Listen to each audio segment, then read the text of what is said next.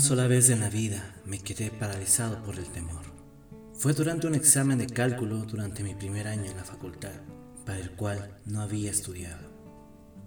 Aún recuerdo el aula donde entré esa mañana primaveral, con el mal presentimiento de que todo iba camino al fracaso. Había estado muchas veces en esa aula. Aquella mañana, sin embargo, no vi nada al otro lado de las ventanas ni en el vestíbulo de la entrada. Mi visión se redujo al fragmento de piso que tenía delante de mí a medida que caminaba hasta un asiento cercano a la puerta. Mientras abría la cubierta azul de la libreta del examen, sentí el sabor de la ansiedad en la boca del estómago. Eché un rápido vistazo a las preguntas del examen. Fue inútil. Pasé toda la hora mirando fijamente a la página mientras pensaba obsesionadamente en las consecuencias que tendría que soportar. Los mismos pensamientos se repitieron una y otra vez en un torbellino de temor y estremecimiento. Me quedé quieto, como un animal paralizado por el curare. Lo que más me afectó de ese espantoso momento fue lo que limitaba el tiempo de mi mente. No pasé esa hora intentando desesperadamente formar alguna respuesta. Tampoco soñé despierto. Simplemente me concentré en el terror y esperé que aquel tormento terminara.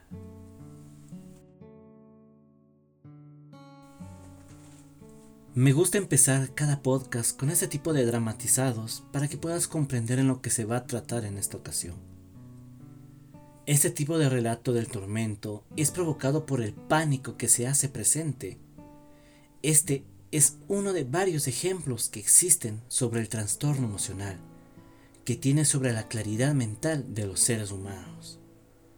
Las personas que hemos pasado por esto o sufren en estos momentos se evidencia sobre el poder del cerebro emocional que tiene entre nosotros.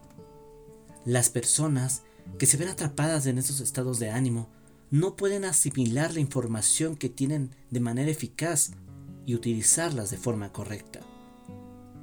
Como hemos tratado en uno de mis anteriores podcasts, las emociones negativas de gran poder desvían la atención hasta sus propias preocupaciones, interfiriendo el intento de concentrarse en una sola cosa. Otro claro ejemplo que se puede pasar en esta situación son los niños. Ellos que se encuentran atravesando por el divorcio de sus padres, o en el caso del hombre o mujer, esté pasando por lo mismo. Su mente no se encuentra al 100% conectada con la persona. De igual forma, están las personas que son emocionalmente inestables, quienes al atravesar por algo similar comienzan a pensar varias cosas negativas y a desmotivarse. Esto, aunque no me lo creas, entorpece la concentración y la mente queda paralizada repentinamente, repitiendo una y otra y otra vez un trauma que se hace presente ahí.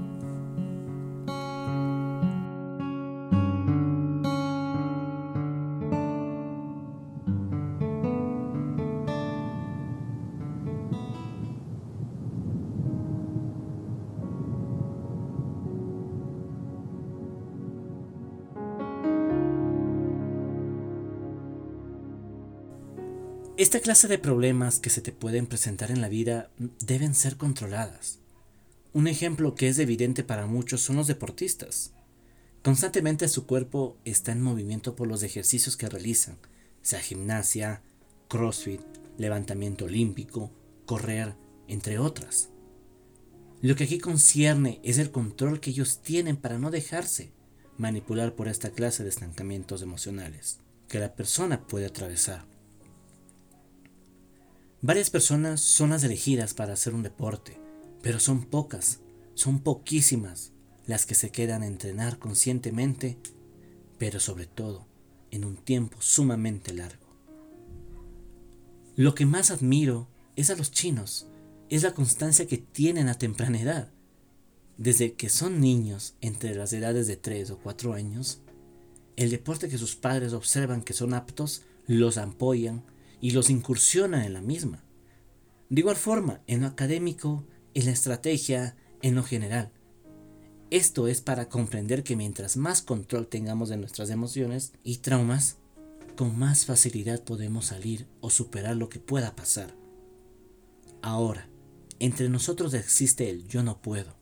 Eso debe de a poco desaparecer en tu mente, ya que estas tres palabras controlan automáticamente tu vida y tus decisiones. Al momento de hacer cualquier cosa que tengas en mente, llegan esas palabras y caes. Caes como un cohete a la superficie con un final devastador. Eso para muchos es crucial, ya que depende de lo bien que puede sentirse o decepcionados de sí mismos.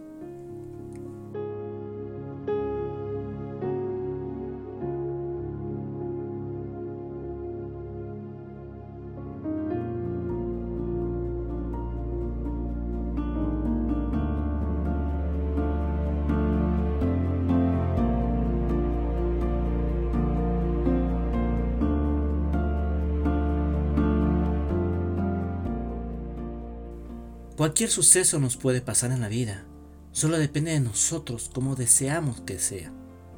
Traumas y varias cosas mientras hacemos lo que nos gusta pueden interferir en el desarrollo de la misma. Pero si aplicamos momentos de relajación, análisis de lo que nos sucede y decisiones con nuestra mente, esta clase de cosas no nos puede pasar, o por lo menos nos permite controlar el 100% de nuestro cerebro. Esto es, no lo pienses podcast. Controla siempre tus emociones. No permitas que un hecho que te pasó te siga acompañando en este presente. Hasta una próxima.